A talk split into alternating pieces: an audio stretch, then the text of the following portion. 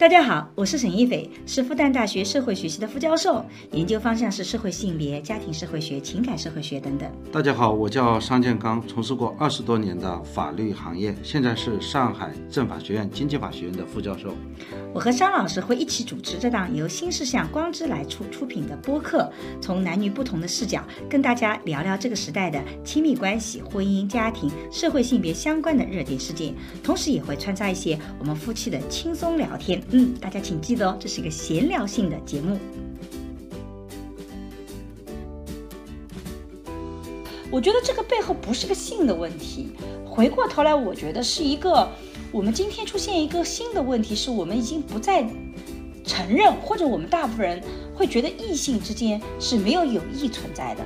我们觉得异性之间唯一的关系，就唯一的亲密关系，那就是形成伴侣。就是我们这个年代可能对于异性之间的关系变得非常的狭隘。我们在婚姻里面，或者爱情里面，或者在日常交往关系中，它有一些道德感的界限。你有没有去遵守这些道德感？你也可以说我更开放，我就不遵守这些，凭什么就不可以啊？我也经常有人给我每天早上发早上好的东西，每天早上收到很多。原来我们两个都有，我们只是我们之前没有互相说过嘛啊？哎，我觉得你提供了很好的方法论。嗯，有些人呢，特别在乎别人对他自己有没有意思，其实他没有问自己到底喜不喜欢这样的人，对，或者说他潜意识里，他好像是喜欢这样的人。嗯，作为我们女性，其实我们很多人是有敏锐的能感觉到，别人看我是用这种带着这种性化的眼光看我，还是只是把我看成一个专业人士，或者只是一个普通的一个人。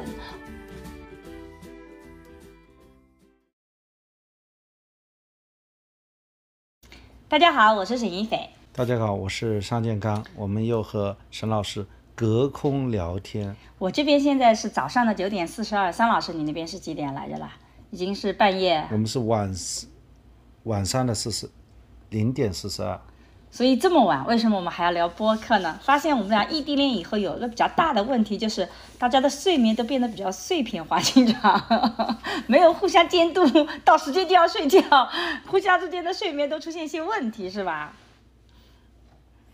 对我，因为我刚刚从温州回来，今天早上到温州出了趟差，嗯，早上到温州去，晚上从温州回来，朝发夕至啊。所以我们上次聊。所以上我们上次的聊天，在我是昨天你在去温州的路上跟你聊天，而在你这边已经是就是今天早上是吧？对，嗯，我在火车上睡了一下，所以回到家肯定是睡不着的，所以我们不如还录个播客吧。好吧，嗯，所以那今天我们聊的话题呢，其实是之前我做了一个视频。关于性缘脑的视频，所以我跟桑老师，呃，也想聊聊这个话题。桑缘桑老师因为对这个概念完全没有印象，性是，呃，两性关系的性，缘是缘分的缘，性缘脑。桑老师听说过这个词吗？没听说。在我们聊这个性缘脑之前呢，我跟你想分享一个我最近看到一个段子。嗯，好。啊，最近看，最近在我最近又又，因为其实，嗯。其实你知道吗？就是那天，呃，我离开旧金山，嗯，就是我们租的房子里面，一个人开车，啊，去机场，啊，那个时候，你知道吗？我很危险的，为什么？因为我没有戴眼镜嘛，嗯，所以呢，我本来近视眼，所以晚上大概九十点钟，天是，呃，非常的，就漆黑一片的，嗯。啊，然后呢，我路也是，不是没有什么哦，路不熟悉，关键是也没什么路灯啊。啊，对，美国没什么路灯，嗯，对吧？这也是我们的国家的优势体现呢。我们城市里都很多路灯呢，它没有灯啊。嗯，所以我其实是盯着那个手机的导航，导航。啊，而且用的是我们就是国内的导航，不是用谷歌。对，因为我没有用美国手机嘛，用谷这这样对应的是我们国内的导航软件，嗯，啊，就没有使用谷歌导航的，嗯，也使用不了的，嗯，所以呢，按照那个导航，对吧？它都是中文的，嗯，给这个导航的导游中文的，其实非常不方便。嗯但是你想想看，我们是九点半左右，就是提前三个小时开车去旧金山机场，然后还车回上海嘛。嗯当时呢，就是出来以后还是蛮感慨的，因为就是就和妻子儿子离开嘛，嗯，其实还是有一点，伤感。当时就是，嗯，对，就是回来以后呢，我就想到什么呢？嗯，就想到了《非诚勿扰》里面，这个这个葛优的这个朋友啊，叫乌桑，嗯。他们呢就到北海道去旅游，嗯。然后乌桑呢很亲切的接待了一下他们，嗯。然后他们分手的时候，啊、乌桑呢就是开着那个车，嗯。开着开着，然后就唱了一首啊、日本的歌曲，啊叫《知床旅情》，对吧？我们其实之前刚刚去过知床，嗯就唱着唱着他就哭起来了。嗯其实，在零八年的时候，我看这一段呢，我不知道他为什么哭，嗯你知道他为什么哭吗？我们现在，我们现在要么把那个，就是那个段子，我相信很多人没有啊、看过。如果零八年的这个呃电影啊《非诚勿扰》，嗯它这个场景其实也很简单，就是乌山和葛优葛优演的这个演员叫秦奋嘛，嗯他们是多年前的朋友，嗯然后他们走的这一段呢，就是呃，葛优说我现在就是就是朋友就就没朋友嘛，嗯是吧？我有钱，但是没啊，朋友。越来越少了。嗯对，然后呢，就是葛优最后他们就走了。嗯，那么他为什么要走呢？是因为他也要回去上班，再不上班他就没工作了嘛。嗯就是强调中年人的那种无奈，对吧？嗯你要朋友来了，那你还得陪了一段时间，嗯，尽了朋友之情以后，你还得回到你自己这个养家糊口嗯这样一个日子当中。其实我当时的那种心境也是一样的，因为我要离开你们回到上海，我还需要上课，嗯，还需要工作，不得不那么这就是工作。中年人的这种无奈，你知道吗？你要这么一说的话，我倒觉得有点危险。其实我那天应该我去开车的，因为你的确是我我忘了你眼镜没有戴那个事情，的确是有点危险。我倒是没有想到。对，然后呢，到了我其实应该我来开车，嗯，应该我呃开车过去，然后我再打车回来好了。然后找了半天，差不多半个小时找不到停车库嗯啊，然后这个反正终于因为我提前的足够量嗯比较多嘛，嗯最后就找到了。嗯，那么我听了这首歌啊，现在回来听到这首歌的时候，《智商旅行》呢，嗯也是就蛮有感触的，因为这个歌词也是写的特别好。嗯他比方说，他不要忘记这个地方，花开时往事记心上。嗯在这里痛饮歌唱，山岗上眺望远方。嗯这个看见了白夜快消散，国后岛就在前方，嗯对吧？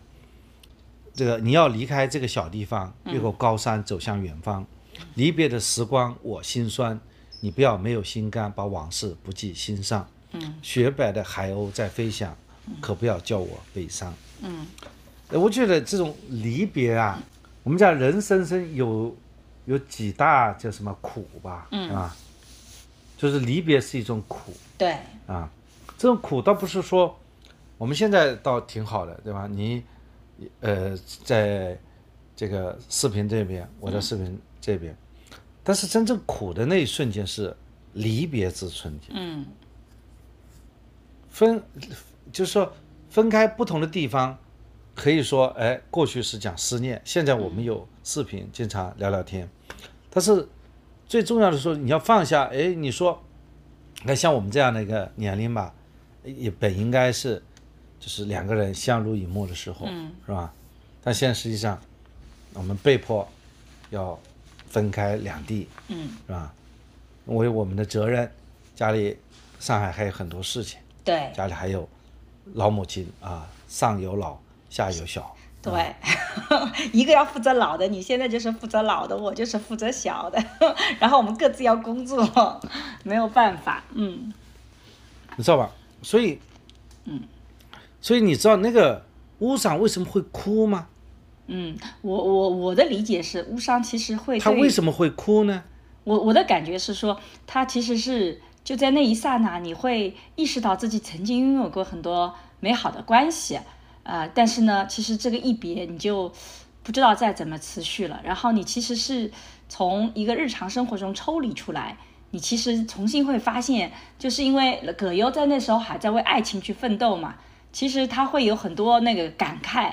然后你你要回到你原来的生活里去，其实有的时候你会觉得挺无奈的。我的感觉是这样子的，三老师的感觉呢？因为我那天走出房间的时候，我是哭了。啊，我没看到，我还以为你很坚强的说走就走呢。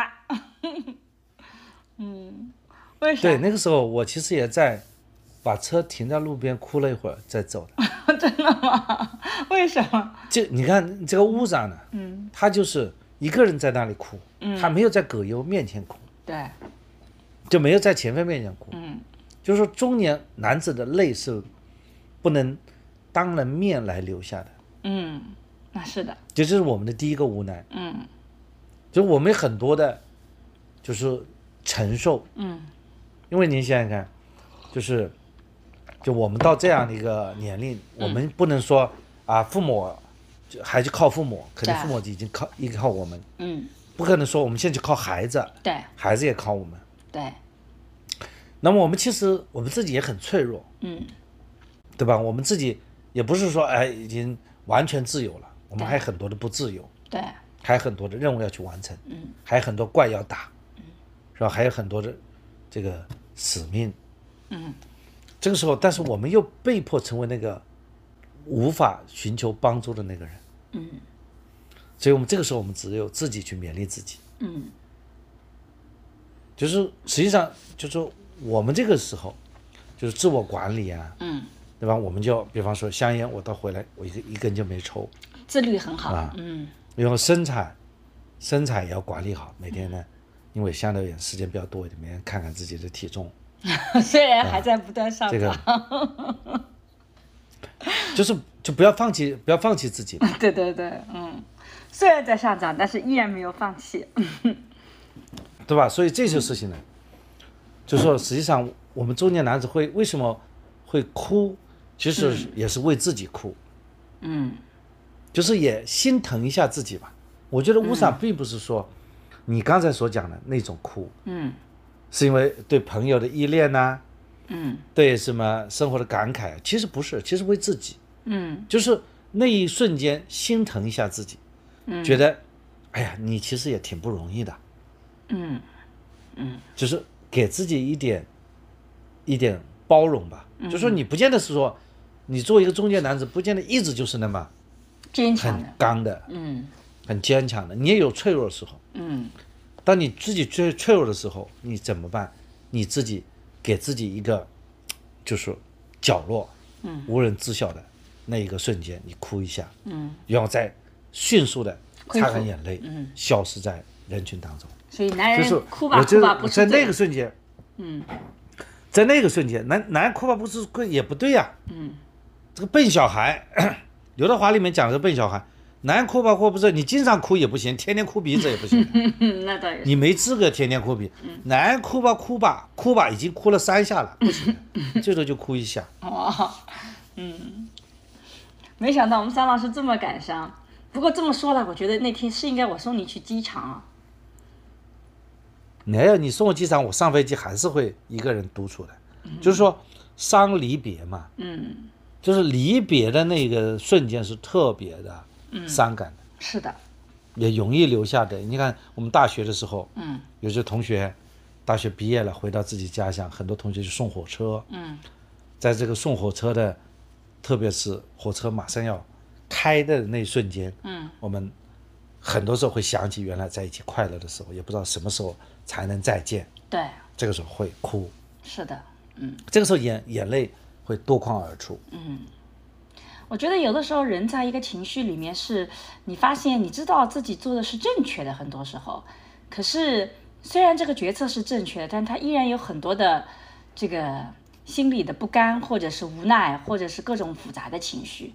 这个时候人就比较容易哭。如果你觉得自己做的是不正确的，其实或者你觉得自己做的是嗯可以调整的，那你其实情绪就会变成比较愤怒或者比较委屈，或者是怎么样子的。可是恰恰有的时候人到中年，可能恰恰的状态是你知道自己做的是正确的，但是你也知道这个正确的决策有的时候是很辛苦的，也是自己不得不去做很多调整的。所以人到中年可能就常常面对这种状况。我的发泄方式是跟你吵一架，然后哭一哭，然后我就好了，假装的，嗯，就你回回来也参加过，嗯，这个，呃，这个晚辈的婚礼嘛，嗯呃，晚辈呢终于这个修成正果，结婚了，我也给他们做这个证婚池。嗯，呃，那个时候我也这个就是开心的哭了。嗯，肖老师最近好容易哭啊，不不不，就这就这两个瞬间，就这两个，所以没有其他的，就不是天天哭鼻子。我就觉得其实现在真的就结婚很难嘛。嗯就是说，一方面觉得我这个外孙女，她终于找到她这个喜欢的人、爱的人，托付一生的人，嗯。我当然会为他祝福。嗯。他有时候也会想自己，嗯，觉得我结婚，其实就像在我根本不了解婚姻的什么情况下，我下了一个赌注，嗯，结了，想想还挺后怕的。万一下错了怎么办？你这个时候你会哭吧？嗯，我不会哭，你觉得哇，还挺幸运的。这个赌注没下错。你会有这种感觉？嗯，我我比较自信，我觉得这个下了赌注就是对的，就算是不对，呃，好歹跟帅哥在一起这么多年也不亏呀、就，嗯就像，比如你爬山，爬很陡的山，嗯。你一一一路爬的时候，嗯。你没有那么的怕，嗯，但是真正爬到那个山顶，再回头一看的时候，你会有后怕，那倒是。这，叫后怕。嗯。我觉得对婚姻，嗯，我相信很多人到我们这个中年男子的时候，中年人的时候，嗯，会有一种后怕。对，所以这就是为什么我做社会学的爱情思维课里讲，爱情是个勇敢者的游戏，就是因为，嗯，当你愿意去把自己的未来的生活跟另外一个人捆绑在一起的时候，某种意义上讲，它的确存在冒险的成分的。但是如果你不跨出这一步，就像你爬山，你不去爬那些高山，你就不会有在山顶的那种酣畅淋漓的感觉。呃，人生也是这样的，如果你不走这一步，你就永远是窝在一个小地方，你会很安全，可是也会丧失很多的快乐。所以婚姻的确是它有冒险的成分的。嗯，比较好的就是说怎么保住自己的底线。再说了，好歹现代婚姻，万一不行还能有退出机制。我觉得退出机制是很重要的，所以这几年我也在推动。我觉得不要让离婚变得那么困难，因为让离婚变得困难，恰恰是会让我们的婚姻出现问题的。因为你会非常害怕，如果退出机制很难的话，如果退出机制比较容易，那你就进去了以后，万一不行，你还能退出来，我觉得这个也很好。但是反过来讲，婚姻里面信仰也很重要。就一旦跟一个人结婚了，想的不是怎么去退出，而是想着我怎么去跟他一起能走得很长远。我好像跟你结婚以后，我或者是跟你谈恋爱开始，我就没有想过跟你就是说退出的这种机制。我其实有一个很奇怪的感觉，比如说我以前跟前任男友谈恋爱的时候，我跟他吵架，我常常想的是，哼，下次我找一个更厉害的男朋友过来气死你。但是我跟你在一起的时候，我没有这种想象。就如果我跟你分开，我就不能想象我带一个人来气死你这种感觉。就我我没有这个想象了，我就觉得如果跟你分开，我就我就不找了，我连跟你都搞不好，我就不找了，我就 那种感觉，所以我就觉得可能就我下定决心的时候，我就发现我这想象不一样，所以我觉得这个人应该是我一定要跟他在一起的那个人，所以我好像还比较坚定，没有什么犹豫不决，没觉得是下赌注，要不然我就不结婚了，反正嗯当然了，你说所谓的退出机制，嗯，谈何容易啊？嗯。就你很可能，比如人到中年，嗯。你很可能这个两人在一起十几年了，嗯，一直想挽回，最后一直无法挽回，对，最后实在是不想挽回的时候，青春已逝。嗯。所以说，你你讲这个爱情是恋爱之爱情是勇敢者游戏。嗯，我觉得那真的很多时候是一个大冒险，因为你这一辈子，嗯，很可能你的青春就那么一段时间了，对青春易逝啊。对。但如果青春不用来，但是我的意思就是说，如果你青春不用来好好爱一个人，好好被爱，那要青春来干嘛呢？就是你吃好喝好。我我自己一直觉得这是人最基本的需求。可是人在往上需求，其实会有尊重，会有自立自强。可是你到最后那个需求，还是希望被好好爱着，呃，也好好去爱一个人。我觉得那个是人比较重要的一个需求，甚至比较高阶的一个需求。所以我就觉得，假设趁着年轻没有好好去爱过，我会觉得特别遗憾。而且我我自己觉得最遗憾的事情是，两个人明明很相爱，但是因为不掌握感情的技巧，所以互相伤害。有的时候我觉得那个就特别的遗憾，所以我觉得这些是可以去调整和改变的。否则你要青春来干嘛呢？青春不就是很肆意的张扬着自我，然后找到一个能欣赏张扬你的那个人吗？你讲对的，就是说，因为他存在那么多的风险，嗯，就是你进入感情的时候，嗯，或者说你进入婚姻的时候，你就需要了解这个婚姻的逻辑。嗯所以我们还是今天回到我们的性缘脑的话题上来了。啊，性缘脑，我主要是不想聊，就是因为，呃，就好像还挺深奥的。你你来给我们解读一下什么是性缘脑呢？其实我们刚刚讲的跟这个话题紧密相关的，因为你看，我们两个人其实都会觉得感情在日常生活中是非常非常重要的，尤其是爱情。嗯、在我的概念里面，我我自己是觉得人生如果没有爱情是件特别特别遗憾的事情。当然，不是所有人都这么认为啊。我觉得你不一定要结婚，但是如果这一辈子没有好好爱过人，没有被人爱过，我会觉得这件事情是比较遗憾的一件事情。所以我是鼓励大家，不管怎么样子，我觉得平淡的那种没有没有任何波澜起伏的生活，有的时候。呃，虽然很平稳，但是还不如去勇敢的走一次，你会发现生活更丰富多彩。所以这是我的观点。但性缘脑呢，其实走到了另外一个极端，他把任何一个异性，只要看到异性，他就一定是只是觉得我就跟你是呃有没有两性的关系。其实我做了个视频，我告诉大家，在个我们学术研究里是不存在性缘脑的。嗯，也没有性缘脑这一说法，呃，然后呃有很多具象的问题，你不能用一个性缘脑就直接把它给打掉了。结果呢，有一个呃读者他就跟我讲说，我做了这个视频以后，他给我私信说，沈老师虽然没有这个概念，但你要知道，他一旦提出来，就说明有一种现象存在，这种现象本身是可以考讨论的，而不是说没有这个呃概念你就不讨论了。所以我就在问，哎，那么性缘脑这个现象到底具体是指什么？到底遇到了什么样的问题？所以这个就是今天跟桑老师聊的那个性缘脑啊，他就就有的人认为自己为什么是性缘脑，是说说将性视为这个。关键因素的思维方式，比如说，他就觉得，嗯，做任何事情，他都会举例子，都会举到啊伴侣啊或男女之事啊，任何事情他就去举那种黄色笑话，或者就是他会把异性统一为潜在的发展的对象啊，这个我没有普通朋友，也没有异性之间的友谊啊。首先，如果我看到你，我就来判断你适不适合做我的伴侣。如果你不适合，我就不想跟你有别的关系了。但是我觉得这个可能是婚姻之前吧，因为我觉得结了婚以后，你不可能跟别人有这种关系啊，那是不是就意味着我们没有异性的关系了？所以我觉得这个可能是大家去理提出这个概念背后的一种现象吧。那我就关心为什么有人会，呃，提出这个性缘脑这种现象，会生活当中有哪些现象会让人家觉得这个人就是所谓的性缘脑呢？我个人觉得，其实并不存在真正这种现象。首先，这种现象它不是一个性的问题，就是这个性缘脑的概念是你遇到任何一个人，你首先可能就想象的是，他如果欣赏我，那一定是他想跟我结交男女朋友哦。我如果觉得他不错，我第一个想到那个，我觉得这个背后不是个性的问题。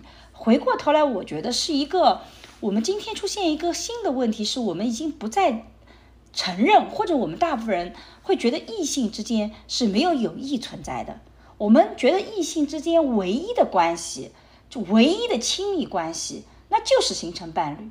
所以，如果同事之间关系很好，那你一定是只是同事关系。如果你私底下你们俩再见面，大家就会觉得你们两个是有问题的。就是我们这个年代可能对于异性之间的关系变得非常的狭隘，我觉得这是这个现象提出来的一个很重要的原因。所以你就没有亲密关系的想象了，你不太能想象说，我其实跟你在一起，我可以不是谈恋爱，但我们也能够在一起做好朋友。很多人没有这样的一个想象了。啊，我刚才查了一下，他说心猿脑是电视剧所导致的，嗯，哦对，这个烂剧都是有这个呃恋爱所导致的。嗯。比方说，他说在一些影视剧当中，嗯，这个感情线比较突出，嗯，而且呢过于虚构或者剧情发展过于离奇，嗯。这个这个整个推动这个剧情发展呢，就是谈恋爱，嗯，对吧？就是说各种背景的人物都被拉进了谈恋爱的漩涡，嗯，即便像消防员这样看似专业严肃的职业，嗯。甚至说抗战题材这种严肃正经的证据，嗯。也不免呢陷于谈情说爱的风波。嗯。比方说这个男的消防员嗯。啊，和一个女的消防员，一定是女的他们家就着火了，嗯，咱们就谈恋爱。救个火就爱上了消防员，看个病就爱上了医生，上个学就爱上了老师，对吧？上个班就爱上了老板，这个身就爱上了职业身份的洗头爱上了托尼。嗯 就是说，这种职业身份的，都是这个恋爱的陪衬。嗯这种情况下，就是所谓叫恋爱脑嗯啊，就叫什么？啊，这种情况就叫性缘脑，嗯对吧？我觉得这个呢，主要是那个编剧啊，嗯就喜欢呢，就是打这个擦边球嘛。嗯，这种剧情就是往往显得很不合理对，啊。所以他就弄一个男的和女的一定要通过恋爱相互有好感来推动整个剧情的发展。对，但这个呢也没有办法，因为写的是爱情小说嘛。那既然是爱情小说，它男女主角一定就是呃以爱情为主线的。那么他在这个关系里面，他其实呃自然会创造一个场景。你去爱上他，但是这种编剧比较麻烦的一件事情是，的确他把很多的雇佣关系，比如说医生的师生关系、医患关系、服务关系、劳动的雇佣关系等等等等，他都把它置于这个呃这个在伴侣关系之低之下。就是他觉得任何关系都要为伴侣关系去让步。那在碰到这个人的时候，首先是看他们俩能不能成情侣，而不是他们在工作里是否首先成为了好的搭档。因为成为了好的搭档，然后他们再怎么怎么样子。其实有些好的爱情剧，它是。通过这种方式慢慢慢慢成长起来的，比如说像《老友记》里面，它就是友谊放在第一位的，只是在友谊的过程中，随着某些场景的发生，两个人相爱了，而不是说一进去，我们两个首先想到的就是说你合不合我，我们这之间你跟谁配对，他跟谁配对。我们中国的很多的电视剧常常就是。一个屋子里面的人，他先把他人跟人之间的配对给你配对好，然后再展开这个故事情节。但是现实生活中，真正的发生是我们先有其他的关系，我们在其他的关系里自然而然的再往后走，再发展成爱情关系。所以这也是我这几年做呃爱情课特别跟大家讲，为什么要打开亲密关系的想象力，就是。嗯，很多的人在一一遇到另外一个人的时候，首先就去判断说，我是不是可能跟他在一起？我怎么能判断他就是我对的那个人？我说，其实不是的。你第一步事情想要谈恋爱做的第一步事情，你不是先去确定谁是你的恋人，而是先你学会广泛泛的交朋友。你在交朋友的过程中，你在跟一个人做共同事情的过程中，逐渐发展的过程中，你也许就会发现这个人跟的真的跟我很合。他是一个后期发展的，而不是前置的条件。但是今天我们其实是恋爱脚本出问题了，呃，把这个恋爱脚本就变成说是我跟一个任何一个异性，我就首先去考虑我跟他有没没有可能那个呃恋爱的关系？如果没有，我连朋友都不想交了啊。这个人好像学历比较低，不符合我哦。这个人好像身高太低，身高太矮了哦。这个人好像斤斤计较。我就说了，那身高矮的人也能做朋友啊。职业不同的人可能比你低一点，也不见得他就是文化水平低啊啊。这个很多的事情你可以先跟他人做朋友嘛，做做朋友，然后你再那个，而不是说嗯一下觉得没有可能性，我就把他给抛出掉。所以我觉得这个东西跟性没有关系，它其实就是我们讲的爱情脚本的问题。异性之间是不是只有所谓的这种恋爱的关系？这就是为什么有的时候，我我们前一阵子有社会主义兄弟情，很多的这种。剧特别的火，我就觉得，因为这种剧里面，你看他的关系就不是首先说我是不是确定你是我爱的人，而是我们先去两个人一起做一件什么事情，然后在这个过程中，我们形成了相互支持的体系，然后我们再恋爱，这个就会很打动我们。也有很多的剧，他俩让两个人先吵架，走到另外一个极端，两人先吵一架，吵完了以后啊，越吵，然后最后还是成为了爱情。其实这个是都是那种，我觉得是缺乏了。对于两性关系太过狭隘以后的那个，但是它背后其实跟性并没有那么紧密的关系，它不能够完全是性的问题。对，的确是这样。嗯，我们现在看看这个 他们这个讲的，如果说不是，呃，就不是电视剧，电视剧的问题我们已经讲的好像似乎讲的清楚了啊。嗯，电视剧它它这个剧情非常粗糙，是吧？就是。这个男主角对女主角有这个感情上的原因，所以基于他们的职业，不论是消防员还是医生，还是各种各样的，他们之间就是因为有好感，嗯所以就发生一系列的事情，就剧剧情推动。我在这里再插一句，就是，我再插一句关于影视剧，因为我觉得我有的时候看一些剧，我觉得看不下去，一个很重重要的原因是因为我觉得那个编剧自己没有好好爱过人，也没被人爱过，所以他就编了那一个。奇奇怪怪的爱情故事，有好多好的编剧，比如说我知道的有几部剧特别好，呃，有些编剧我也认识。你会发现他自己是有有有有恋爱经验，他现在也在婚姻里面，他对婚姻本身有反思，然后他再再去写，他写出来的东西相对来讲就比较靠谱。有很多的编剧真的自己就。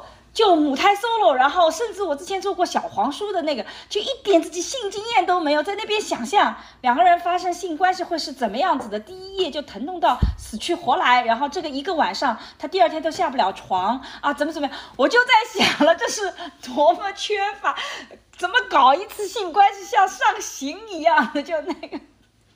我 我觉得在日常生活中要把一个女性要做到下不了床，这男的是长了什么铁器啊？怎么可能？就是他没有经验，然后他就特别想象，想象就很可怕，你知道吧？所以我就觉得，哎呀，这个把同性之间的关系放到异性之间也很奇怪。总而言之，就是我觉得是因为这个原因。再再插一句啊，然后回到我们现实生活中，嗯，对，现实中他说，啊，编辑说有。四种迹象表明你是性缘脑。嗯，第一种迹象，与异性的关系难以纯洁。嗯，遇见一个异性，你会下意识的审视这个对方的各个方面，看看会不会自己会成为他的男友或者女友。嗯，第一个想象的不是成为一般朋友或者说其他的关系，嗯，而是想象对方有没有和有没有可能和自己发展成为情感伴侣。嗯。这种情况属于性缘脑吗？我觉得这是其实是一个人如果处在择偶期，这个其实是比较正常的。就是一个人在年轻的时候，比如说，嗯，在在假设他是单身的啊，对他单身，然后他在择偶期，他现在很想谈恋爱，那他觉得看到另外一个，首先判断有没有可能跟我谈恋爱，我觉得这个不是挺正常的一个一个逻辑体系吗？他没什么问题啊，他跟性缘脑没什么问题啊。对，如果说他不是这个择偶阶段，他是已婚之妇或者有妇之夫，嗯，对吧？因为他看着任何一个女性，都想着能不能有机会去发展成为他的这个啊这个彩旗不倒那种，对吧？那么这个他也不是性缘脑啊，他不是性缘脑呀，我觉得这种人就是他就是违法违规是吧？应该说是要么一种，就是他存在性瘾，就是有的有的男性他就是或女性也有，他就他就即使是他很爱，像泰格伍兹就是一个自己承认有性瘾的，就他的老婆跟他很好，他也很爱他老婆，但他就是要寻求不同的人发生性关系，他才是一种。他觉得这个很就是很喜欢的状态，所以他看到一个人，他就立马想着说，我怎么把他搞上床？这个其实背后是一种性缘性瘾的问题。所以大家不要把我觉得性缘脑这个概念为什么很不喜欢它，就是因为他把很多的非常严重的问题和非常正常的问题都把它给泛化成一个词了。就你在择偶期的时候，你看到一个人，你就觉得，嗯，他是不是会适合？这是个很正常的现象。跟你有有已经有固定的伴侣，或者你看到每个人都想把他搞上床，这个是一个性瘾，这是个比严重的问题。不能用一个词把这两种不同的情况放在一起，这样子会使得严重的问题得不到。重视会会啊，他觉得我就是性缘脑，就表他轻飘飘了。而正常的那个情况又变成说，我自己不断在反思我自己，我是不是有问题的？我不能这么做。那你正常的行为就反倒没有了。所以我就觉得这个词，我就觉得我不太喜欢这个词，是因为这个原因。嗯，理解了，就是说，呃，这个事情要一分为二。如果他是一个青春萌动的，正在恋爱青春期当中的人，对，他和人家去判断，哇，这个人不错啊。嗯，呃，可不可以有可能成为他的这个女朋友啊？嗯，啊，这个人不错，有没有可能我成为他男朋友啊？嗯，他有没有女朋友啊？他有没有男朋友？去打听。嗯，我觉得这也很正常。对啊，对吧？对啊，就是如果你特别喜欢一个男孩子，或者说你特别喜欢一个女孩子，去打听对方有没有恋爱，嗯，是吧？我觉得这不应该说视为一种性缘脑吧？对啊。这是很正常的青春萌动期，你在谈恋爱的阶段，你想要谈恋爱这个阶段，就像这个阶段，如果我想要去找医生去解决什么问题，那我找医生的目标就是看这个病，而不会说是我找各种各样的医生，一会儿看骨头，一会儿不会的。你这个目标就是这，有的时候你就会有一个阶段想要解决自己的择偶问题，那那我觉得这个也很正常啊。对，假设你在婚姻之中，你看到谁都想把对方搞上床，或者说你看上谁。作为女性都想去所谓的叫集邮，对，你去和不同的人去上床，那么你很可能你就属于道德问题，或者说甚至是违纪问题。如果你共产党员，如果是你是公务人员，那就变成这个违纪人员。还有一种就是，虽然你自己是单身，但是你看到对方他已经是婚姻内的，你觉得我我我我也是，我跟他的关系就是想把他搞上床。我觉得这个都不是性缘脑的问题，这是这个是所谓的你的。边界感的问题，就是我们在婚姻里面，或者爱情里面，或者在日常交往关系中，它有一些道德感的界限，你有没有去遵守这些道德感？你也可以说我更开放，我就不遵守这些，凭什么就不可以啊？呃，之前以前一直有有有有另外一个学者批评我说我是大奶教，他就觉得小三是更加。嗯，就是这个这个这个更加开放的，就呃破，就是说婚姻制度不合理，所以我们为什么就要去遵从这个婚姻制度？不是说他结了婚，我就不能去找他谈恋爱了，我当然也可以找他，因为婚姻制度本身是有问题的。但我就觉得这个不是一个婚姻制度的问题，而是一个契约精神，就是他们有契约精神。那他自己在婚姻里面，那我从我的角度来讲，我能不能够去抢单？抢单的时候，我是不是能做到什么程度？是不是会去伤害他人？我觉得这是一个行为边界的问题，而不是婚姻制度本身好坏的问题。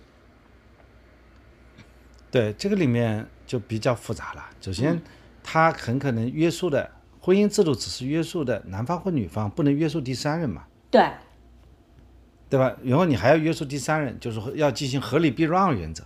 比如假设人家是这个男方女生，假设，那么他这个法律制度，你要，你要第三方你就不能破坏他，你要有一个合理避让。那法律上对什么样的婚姻会进行合理避让呢？就是军婚。对。啊，就军婚是要合理避让。你要知道，你要知道人家是这个军人的妻子或者军人的丈夫，你要去和人家发生关系，嗯，导致破坏人家的婚姻的，那你要承担责任的。对。啊，但是一般的普通老百姓，对吧？你也不能，不是一个，就是说，他就说他不是一个违纪的这个行为，也不是一个违法的行为，它是一个呃，就是说合法的行为，但是它是一个更高的道德要求，就你对自己有没有这个道德？我对自己会是有这个道德。其实这一件事情，我们之前两个人聊过，就我们两个人如果遇到，比如说要去跟，比如说我认识这个。妻子也认识那个丈夫，然后我要有个事情要去麻烦那个丈夫，我一定是先去跟那个妻子去沟通，跟他讲，哎，我最近想要呃找你丈夫去吃个饭，我跟他有什么事情，我想他请求帮忙，我一定会是通过这个途径，否则否则的话容易引起他们之间的这种这种矛盾。我觉得你也是说，你也会是这么做的。你你当时告诉我，哎，你也这么做的。我们俩都会有这个意识。这个意识不是说一个嗯什么很高的，我们违法违纪，而是我们对自己是有个要求的。那我其实这个就是一个道德要求。你对自己应有有有没有这个道德要求？当然我们不能要求别人。道德嗯是约束自己的，对，法律是约束别人的，对，对吧？你不能把它作为一个每个人都必须要这么去做，对，啊。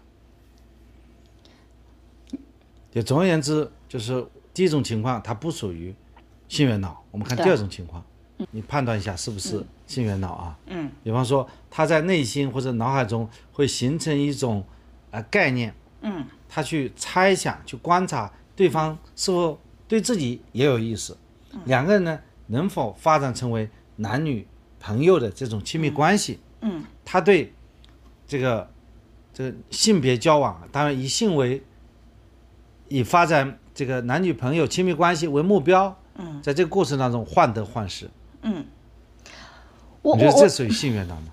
我其实觉得这一个，嗯，也是要分情况来看的。比如说，我之前接收到了一个微博后台的一个呃问题啊，就是说，他说他跟一个男性在一起，在网上结成了一个学习小组，他们两个人每天一起打卡。学习什么东西，然后这个男的也很温柔啊，对他也很好，然后他就觉得两个人关系很好。但是呢，这个男性也在呃无意中也透露出来，他是有恋人的，就是有一个比较稳定的关系。但是他会觉得说，他既然对我那么好。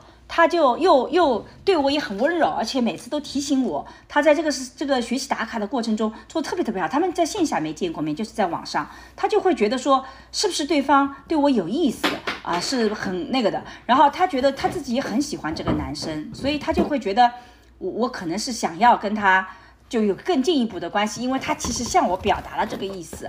然后我我我就我就我就追了一句话，我就说，那你觉得？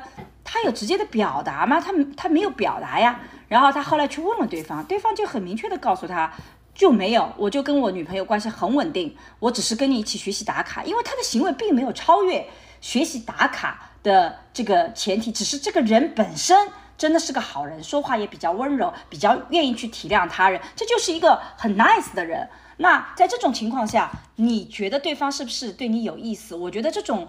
本能的反应是没有问题的，它跟性缘脑没有关系，就是因为我们遇到那种有吸引力的男生，你其实自己首先是喜欢他了，但是你会发现原来他已经有女朋友了，那就自然而然就就就就正常的这个就就结束掉，或者我们就成为还是学习打卡的朋友，我就觉得这个不是很正常吗？但是嗯，不能够说你看到每一个人你都在问他是不是对我有意思，所以我对那个女孩子我的问题是你先问问看你是不是自己对她有意思。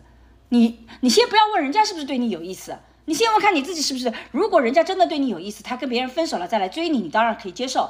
但你如果人家也没做这个行为，你去猜他有没有意思，你首先要问自己的是，我是不是？其实回到了第一个，就是你的第一种迹象，就是他觉得我们之间其实是学习打卡的关系，但是我们还可能是我们很难是简单的学习打卡，我们可能还是恋爱的关系，所以你还是走到了去那个，那你不如就坦诚的问我是不是对他有意思。所以我觉得其实不需要去猜测对方对你有没有意思，大部分时候你就问自己对他有没有意思就可以。我对他没意思，他对我有意思又怎么样子呢？哎，我觉得你提供了很好的方法论。嗯，有些人呢，特别在乎别人对他自己有没有意思，其实他没有问自己到底喜不喜欢这样的人。对，或者说他潜意识里，他好像是喜欢这样的人，但是他没有深刻的和自己讨论到底是不是真的喜欢这样的人。对，而且我，而且我觉得很简单。比如说，我之前偶然间认识了一个朋友，他是帮了我的忙，然后呢，我就送了一份礼给他。结果我送礼的时候，他又还了一个礼给我，呃，我就觉得啊，你帮我忙，我送一个小礼物给你，然后你又还了一个礼物，我就觉得哎呀，好像有点变得复杂了。但是我觉得 OK，可能这个人就是比较大方，我就收了就收了。然后他之后就每几乎每一天都会给我发一个笑话，我好像没跟桑老师说过这个事儿啊，一不小心说出来。发笑话，就是他每天我现在每天他每天都给我发笑话，每天都给我发笑话，持续不断的给你发笑话，我就觉得很奇怪。然后我就问自己，我应该怎么应对？然后我就想了，我管他喜不喜欢我呢？我根本不 care，因为首先我不会跟他再见面，没机会见面。第二个，他要发笑话，如果这个笑话好玩，我就哈哈哈；不好玩，我就不踩，我可能就一个礼拜都不踩啊。一这个这个之后就觉得，嗯，这个笑话不错，我就那个的。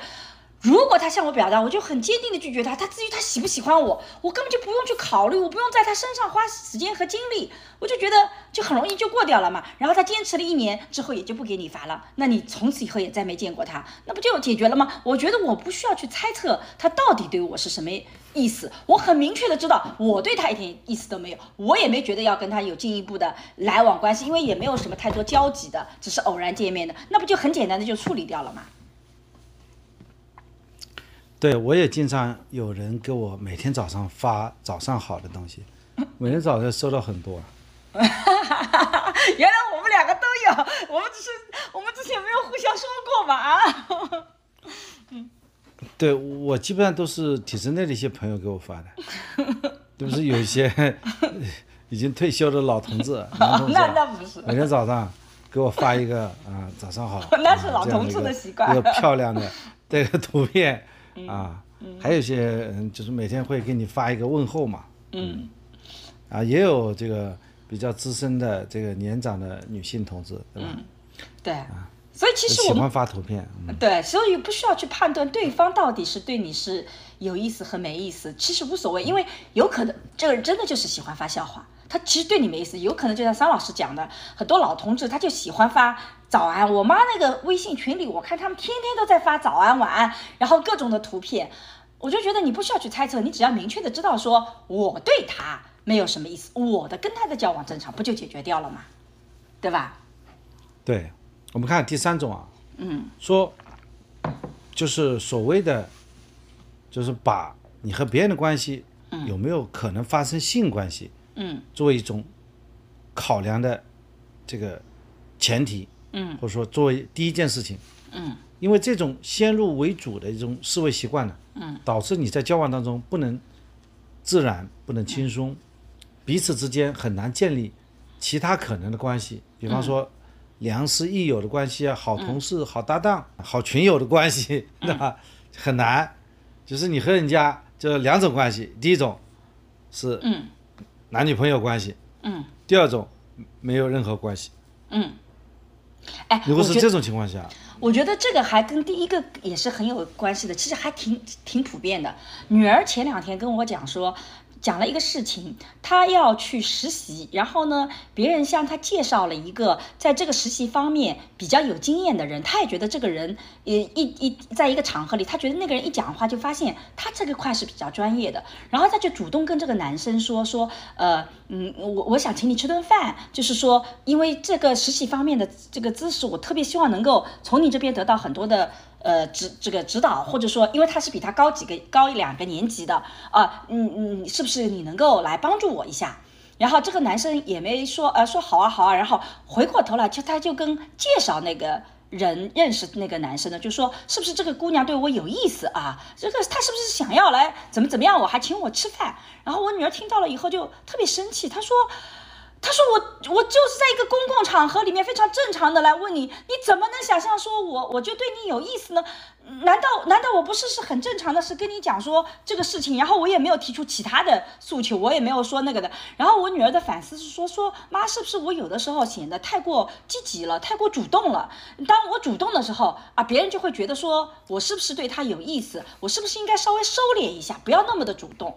我就跟她讲，我说等等等等，我觉得那个问题是这个男生的问题，这个男生他自己。完全不能判断是什么是正常的交往，什么是别人对他有意思，他没有这个感受，不是你的问题。你作为一个女性，你其实如果你要发展，你其实就是要积极主动的。因为当女性这么做被别人看成说是，嗯，你是不是对我有意思？然后你往后退啊，我不要那么主动，我不要那个的时候，其实就捆绑了我们女性自己的发展呢。你什么时候等着别人来教你，你不可能的，谁会那么好心的那个？你要看到好的资源，你一定要走上前去问，说我能不能向你学习？我说这个主动是我们女性一定要有的那个能力，而不是说别人那个的啊。他就说特别生气，他说真的，他就。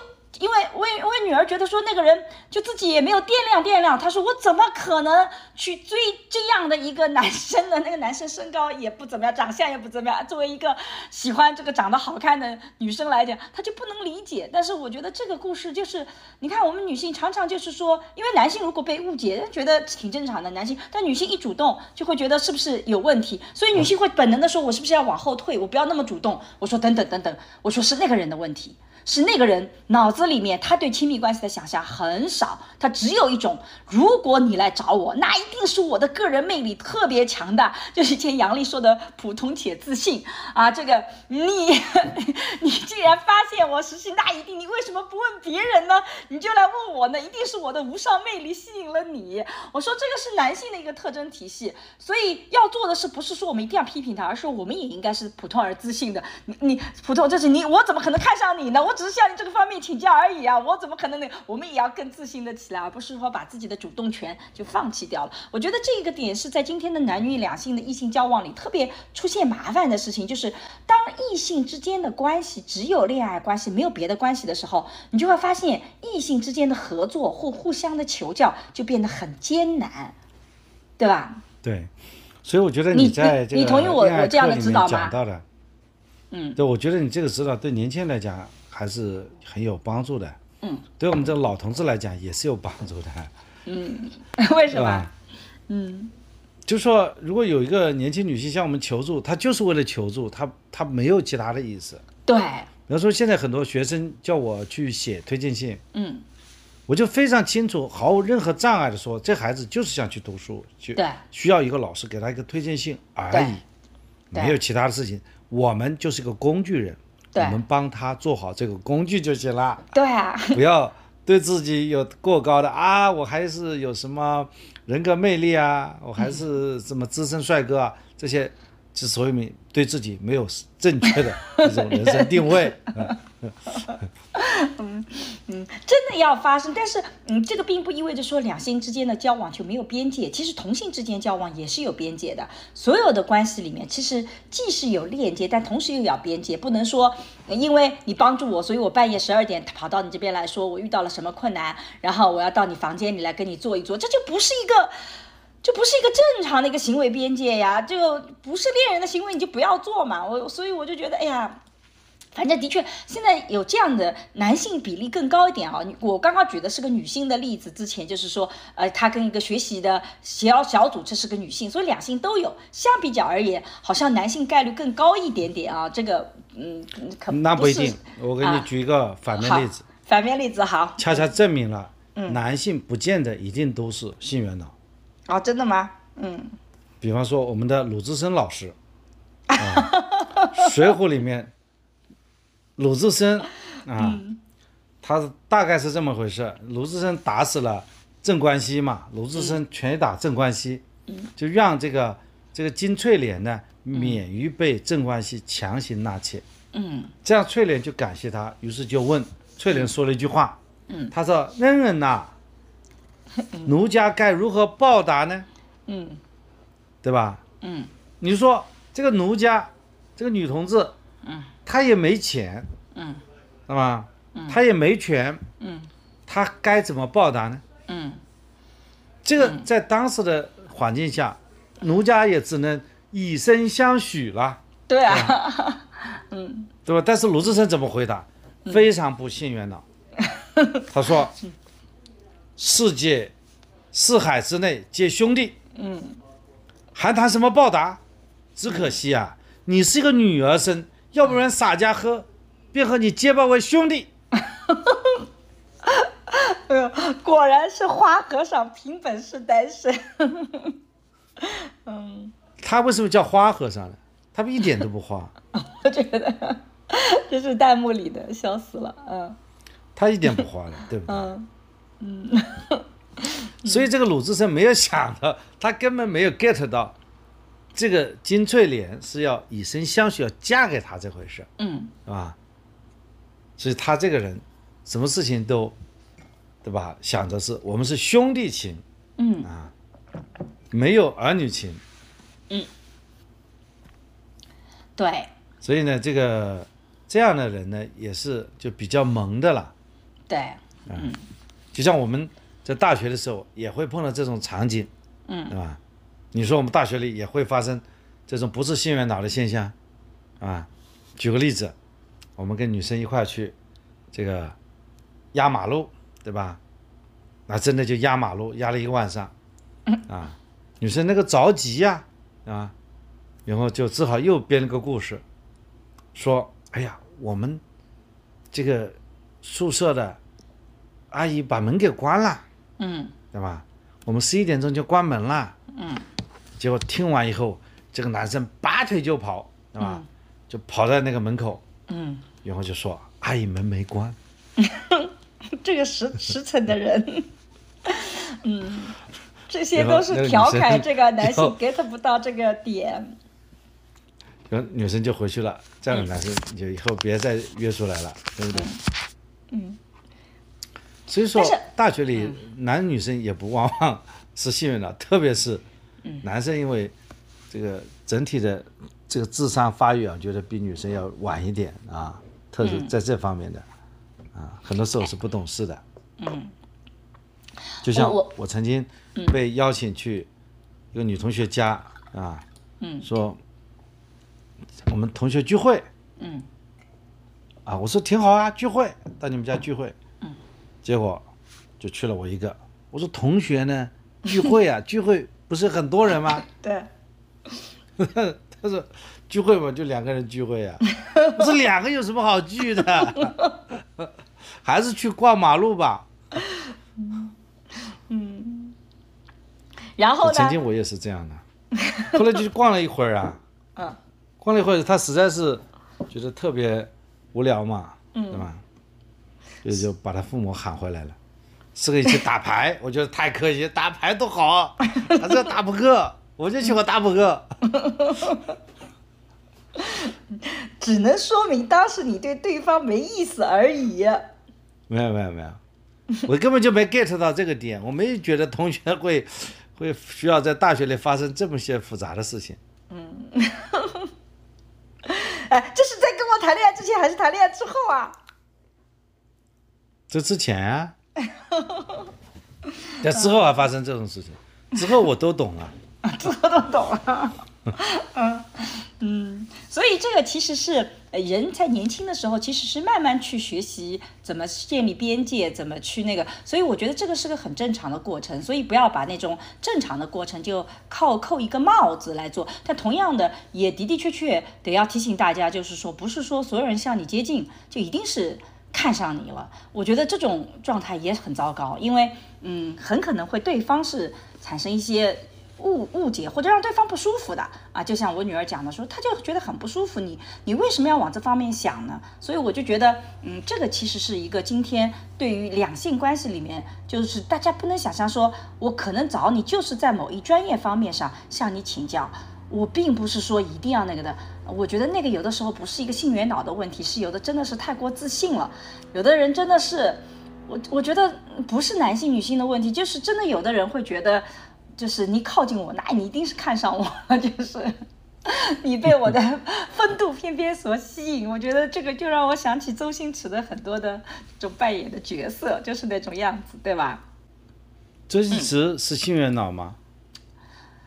嗯，我觉得周星驰不是，呃，周星驰演的很多角色他都不是，因为他有很多其实是呃比较正常的交往的，但是嗯，只要是涉及到爱情嘛，俩男女主角嘛，他肯定就去这么想嘛。那至少《大话西游》里你会发现他不是的，他不断的在拒绝对方。他看第一次看到紫紫霞仙子，他首先要解决的是怎么去救自己的白晶晶，他没觉得你是不是喜欢我或怎么样子，他都没有嘛。所以我觉得他不是。但是有的时候为什么想到周星驰的，就是因为他有的时候演那种极端的那种自我得意的很啊，就觉得自己特别有魅力，但实际上特别搞笑。我的意思就是，他有的时候明明就特别的看上去很搞笑，也没什么魅力，但他自己感觉自己就特别特别有魅力的那种样子。比如说很经典的一个镜头，就是他本来是个山仔，把胡子都剃了，变变成一个秀才去去跟白晶晶这个晚上约会，结果白晶晶骂他，好好的这个山寨这个职业不做，去学什么秀才，他就特别惭愧。我觉得他一下子就把那个很得意的形象给打掉了，这是我觉得特别有意思的点，就是嗯对，你看周星驰他演的一些片子里面，嗯他的恋爱观是非常健康的。嗯，周星驰非常清楚他喜欢谁，不喜欢谁，对，这一点很重要。就我们讲的这个性缘脑啊，他首先不去判断这个人是不是他喜欢的，这个对象是不是他和他匹配的，嗯。他首先讨论的是下半身思维。嗯。周星驰不是这样的，你看、嗯，这个唐伯虎，什么点秋香是吧？那个他就特别喜欢秋香，嗯。想尽一切办法接近秋香，追求秋香，嗯对吧？唐伯虎点秋香里面也有很多女性啊，嗯她没有她没有性缘脑，嗯对吧？比方就是再讲的，嗯，你刚才讲的那个片子叫什么？《大话西游啊，《大话西游》。《大话西游》这两天我再看了一遍《大话西游》。在《大话西游》里面，对吧？就是说他非常清楚，他首先喜欢的是什么？因为这里有五百年前、五百年后嘛。嗯，他首先喜欢的是白晶晶，白晶晶，对不对？白晶晶，嗯。他为了救白晶晶，嗯，他用月光宝盒回到了五百年前，对，对吧？然后在五百年前的时候，他又碰到了紫霞仙子。对，他这个时候他爱上了紫霞仙子，嗯。然后紫霞仙子在他心里留下了一滴泪，就说他为了救白晶晶遇到了紫霞仙子，最后他又爱上了紫霞仙子，对这就面临很大的矛盾了。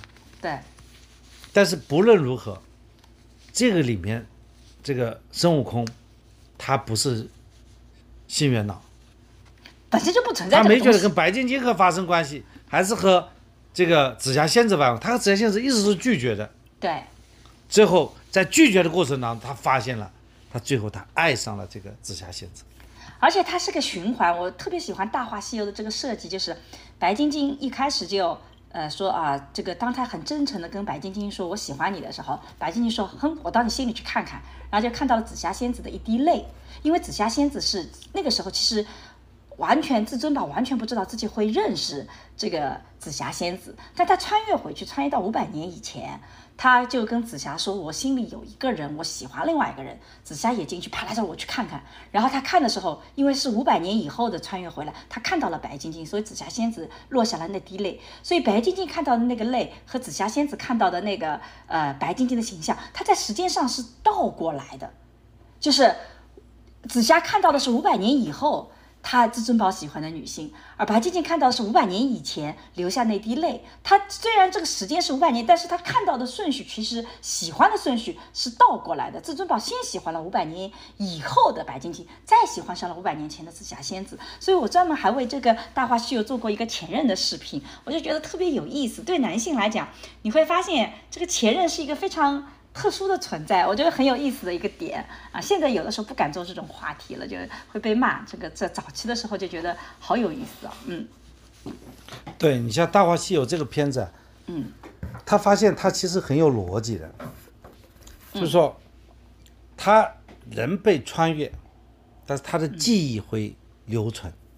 他讲的是，当你把这个逻辑听明白了以后，这个逻辑是不需要证明的。比方你从现在穿越到五百年前，那你现在的记忆会带到五百年前，然后从五百年前再穿越回来，再穿到五百年后，这记忆又被带回来的。嗯。这个逻辑相通的话，看这个《大话西游》就很容易了。就是他在他故事先发生在这个他和白晶晶的这一段，嗯，对吧？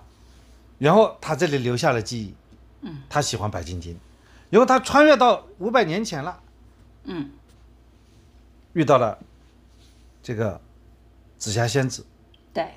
但是他记忆带到了五百年前，对。紫霞仙子就看到了他喜欢白晶晶，对，然后他又穿越回来，这个时候好忙啊，好忙啊，他这个白晶晶这个时候又看到，嗯，他五百年前，他和紫霞仙子的这一段，嗯，那你觉得这个孙悟空是移情别恋吗？所以啊，我就我就是讲，就是就是在这个片子里面，你说什么是出轨，什么是移情别恋，就变得特别的麻烦。因为出轨也好，移情别恋也好，它有一个非常重要的前提假设，就是我先遇到了谁，这个人就具有优先权，我必须跟前面那个人结束掉，然后才能开始后面一次的感情。可是，在这个故事里的前后，他先认识的人是五百年以后的，对吧？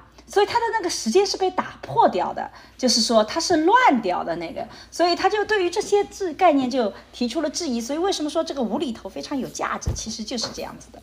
不过回过头来讲，有一种观点就是说，我们刚刚其实讲到了，你如果真的是喜欢一个人，你对他有好感，想去追求他，这个跟性缘呢一点都没有关系。同样的。在很多的两性关系里，它其实不仅仅只有异性关系的恋爱关系，有各种各样其他的关系存在。所以不要把我们跟对方的关系或他把这个对方跟我的关系，只是局限在了所谓的两性关系里面。这个是我觉得很重要的问题，它跟性缘脑没有关系。你喜欢一个人，你想去追求他，或者别人追求你来说啊，这个来有一些性的暗示，这些其实都是在追求过程中发生的现象，它跟性缘脑没有关系。同样的，如果是我们那个，是因为我们在这个两性的关系里面，其实想象的过程中间可能是太过狭隘了。当然，里面还有一些人普通且自信啊，觉得你一定是看上了我，这个其实是一个认知的问题。但有一点我是特别想反对的，就是现在把这种东西也看成是性缘脑，但其实这些不是性缘脑，这是一个更严重的问题，就是对女性的性物化，以及对她的这个把女性只看成是。有就是说性性性的这个价值的，其他都是没有被性的价值的。举个例子来讲，就是比如说，嗯，有呃有有有萧敬腾他求婚林佑惠啊，求婚视频曝光以后，那么呃他们因为有年龄差，所以就大家就调侃萧敬腾恋母情节啊，然后马上就呃反应是替女方子宫担忧，说啊五十岁了不能生孩子了吧，对不对啊？然后杨丽萍一个非常我很喜欢那个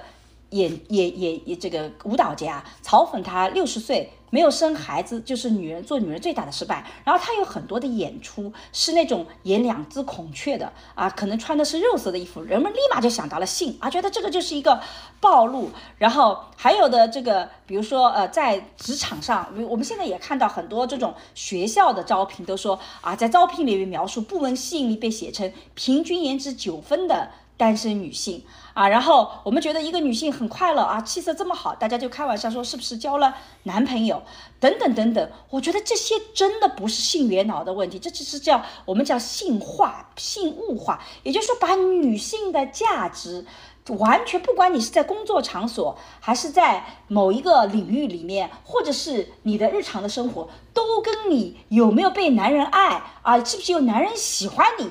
把它作为了女性最重要的价值，这个其实我们就讲的是性化或者叫物化，把女性物化为一个只是吸引男性才有价值存在的东西，这可不是性缘脑，这个其实是一个歧视所在，所以不能用性缘脑这么轻而化之的话题把这个歧视给抹杀掉了，因为性缘脑讲的好像你就天生是这样，没办法改变，不是的，这个是个文化塑造，所以我觉得我不喜欢这个词，就是因为这么严重的东西，你不能够把它。就淡而化之的变成了说所谓的性缘脑，嗯，对的，对的。那我们讨论一下，在生活当中怎么去对抗这种所谓的啊不怎么科学的性缘脑。嗯，其实你刚才也讲，就是我们要，就是说和人交往还得要看他这个他的背后的性格啊，嗯，他的是不是真的很有趣啊，嗯，是吧？这样的话，发展多样性的关系，就就是你要先给人家交朋友，嗯，就说你不完完全全就是为了和他成为男女朋友为目的，嗯，你刚开始你也讲了对吧？就是你可以成为好朋友嘛，对吧？对，我我觉得之前你其实有一个你的观点，我觉得是对抗这种非常好的一个，就是说你说你跟任何人的关系，首先是只有一种关系，我觉得这个其实是一种很好的方式，就是比如说一个同学他来向你请教问题，请记得他就是个同学关系。你们首先就是同学关系，你不要把它先扩到别的关系里面去。如果有一天你们成为了爱人，那你同学关系不重要，你就是爱人关系。但是这个只是，就是你你就只跟一个人会产生爱的，其他的人你都首先是一种其他的关系。同学，那么同学的边界在哪里？我们两个同学交往应该是怎么样的？同事我们是怎么样的？如果我们是朋友，那我们又是怎么样子的？你一种关系的时候，你会发现你可以是建立这些边界体系的，你不需要把所有的关系，呃，同学加上爱人，啊，同事加上爱人，什么什么加上爱人，我觉得没必要啊，对吧？对的，这个我们编辑说了一句话，嗯，很有道理，就无论男女之间有没有纯友谊。其实都不影响我们与异性做朋友，就是我们不不不不论你是不是承认有纯友谊的关系，但至少我们要承认，我们跟异性之间是可以有各种各样的关系的。我们同学，而各种各样的关系都是可以分享自己的日常生活，可以去讨论一些问题，可以去呃做一些一起合作做一些事情。但是你身体的边界在哪里？这个其实。除了我们爱情里面两个人身体相拥，我们没有身体边界。你跟其他所有的人，就算是朋友，你其实也是有身体边界的呀。你这些不是都是要遵守的吗？对吧？对，因此用能不能来谈恋爱作为判断一个人的一个标准，实在是太肤浅、太狭隘、太肤浅。那么我想这个主要是年轻人吧，年轻人他没有那么多的事情，他除了谈恋爱这种求偶期，对吧？这个 可能考虑的比较多一点，就像你第一次讲的那样，它不算是一种性缘脑，而是因为它这个正好正在青春荷尔蒙啊发酵之时。但是我跟你想最后讨论的事情是，你看过《纸牌屋》吗？我不跟着你看过一季两季嘛？啊，看我是反复看过多遍，《纸牌屋》这里面的 Underwood 啊，就是夏目先生和 Claire。就说，他即便是已经成为夫妻了，嗯，但是他们好像都是以共同的这种事业为目标的。对，因为其实夫妻最重要的关系，除了性以外，就是叫人生战友。咱是一个坑道的，得携手一起去打怪，把人生给搞好了。所以你看，克林顿和希拉里，最近贝克汉姆和那个就是就就就维多利亚。他也爆出来说，其实维多利亚是知道这个，呃，这个，嗯，呃，这个叫贝克汉姆曾经有过出轨的，他曾经很痛苦一个阶段，但他们婚姻还是维持下来了。很多人会觉得不值，很多人觉得一旦这个人出轨，你就一定不要他。我觉得那是低估了婚姻本身的力量，就是你把性看得太重了，你觉得一旦出轨就一定要不要，那是因为。你觉得婚姻里面性是最重要的，性的忠贞是最重要的。可是你看到很多人的婚姻里面，性的忠贞可能对他来讲不是最重要的，还有各自的依恋，各自在经济上的合作，在各自当然你会觉得这婚姻就不纯洁了，但的确很多人是这么选择的。所以我就觉得其实会有各种各样的多样性。嗯，但我最后还是想讲一点的是，就是很重要的一点就是，我觉得我们对于那种把女性性化，尤其把女性性化，是需要。非常的抵抗的。我们女性首先是作为人，我自己在交往很多人的时候，我特别喜欢的一些人，就是他首先看到的是我作为一个人，我的能力，我的那个，而不是首先来评价我漂不漂亮啊，怎么怎么样。因为当你首先评价我漂不漂亮的时候，我就会觉得你跟我交往的时候，你首先看上了我的女性的这个特征。但是实际上，我今天跟你来，我是作为一个教授的。我希望你更多评价的是我作为教授的特征体系。所以，嗯，我们如果跟别人交往的时候，能首先看到这个人本身存在，而不是他性别的存在、性的存在，其实就能够有意识的去抵抗那种把女性性化的特征体系。我们女性之间也经常一见面就说啊，你今天又瘦了又漂亮了，这当然是我们的日常的话语体系。但这个话语体系某种意义上也不断在强化说，女性最重要的价值还是长得好看。那是不是我们能找到新的去表扬对方的，新的去去那个至少讲别人的这个着装品味，我觉得也比你最近瘦了可能更好一点点。但这个就是我觉得要去有意识的去抵抗那种把女性性化的这种特征体系。当然，男性希望你们男性有更大的自觉来做这件事情，别动不动就用一个呃女人的观点来来评价我们。呃，能不能首先看到我们是一个专业人士，看到我们也有能力等等。对，我觉得你讲的这样一个提醒还是非常有现实意义的。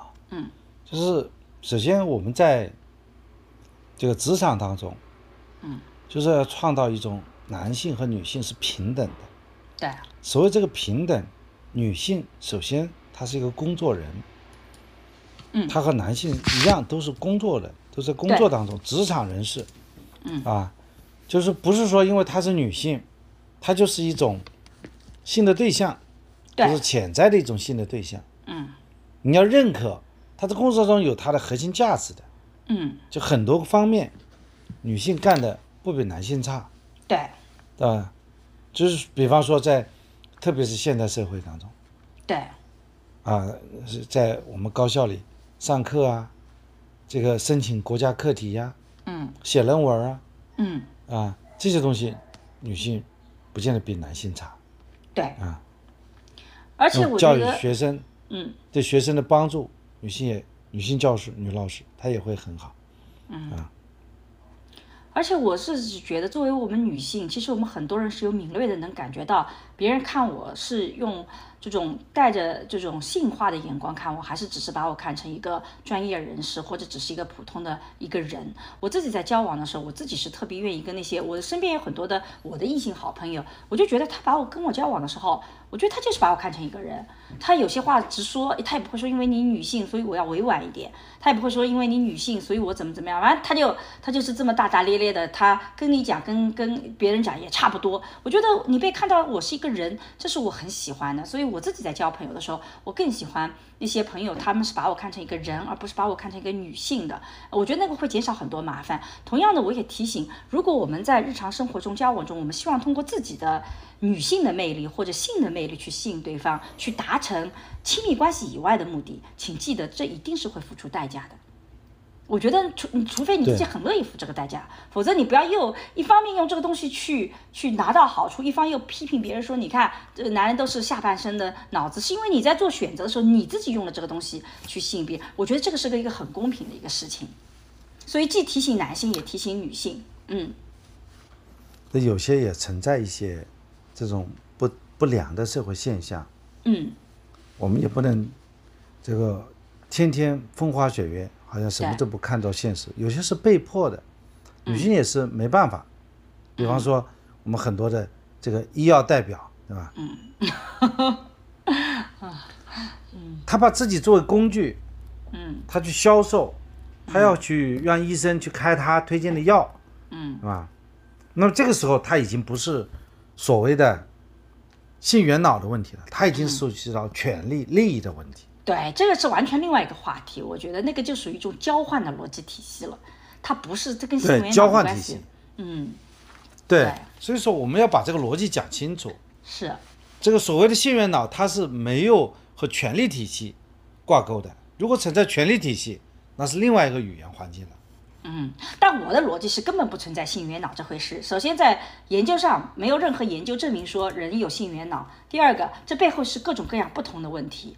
你用一个词，你就很可能把正常的现象变成是一个有问题的现象，你也很可能把很严重的现象变成了我天生这样子，就轻描淡写的就走过了。所以我自己觉得这个词其实没有意义。我觉得现在我们经常最喜欢做的就是创造热词，有些现象，当然它可以让我们引起关注这些现象，但如果你真的想解决问题，你还得回到现象本身，一二三四，到底是个什么现象？背后到底是把女性性化了？还是说男人普通而自信，觉得你只要是向我求教就是呃喜欢上我了？还是说我们在求偶期，我们的确是看到别人都在讨论，说我我觉得我是不是跟他能长久？我觉得这些是不同的问题。嗯，对的。比方说，同样的，如果说你男性也好，女性也好，嗯，那你又利用于利用你的权利，嗯，只要是这个有人求助于你，嗯，对吧？你就想办法来获得人家的性利益，嗯，啊，那么这也是一种这个叫性贿赂。对。或者说性索贿，这对。都是违法对。违规的一种范畴。对。好，那到最后的时候，我们桑老师总结一下吧。这个概念从我们总结桑老师一无所知到那个，嗯。这我今天通过和沈老师的学习请教，我感觉到。这么谦虚吗？这个题目，它主要来自于一种简单的电视剧的逻辑推演。嗯，还有在有些电视剧当中，中，嗯，粗制滥造，啊，这个电视剧推动情节发展的，主要就是个性，嗯，男的对女的有意思，女的对男的有意思，啊，不管他是干什么职业的，那么这样的一种方式来推动剧情的发展，嗯，那么这叫性缘脑，嗯，但是在现实生活当中，陈老师认为没有所谓的性缘性缘脑的这样一种表述。如果他是年轻人，那么各种各样的啊，看到一个异性就想他有没有可能和我发展成为恋人呐、朋友啊，这很正常。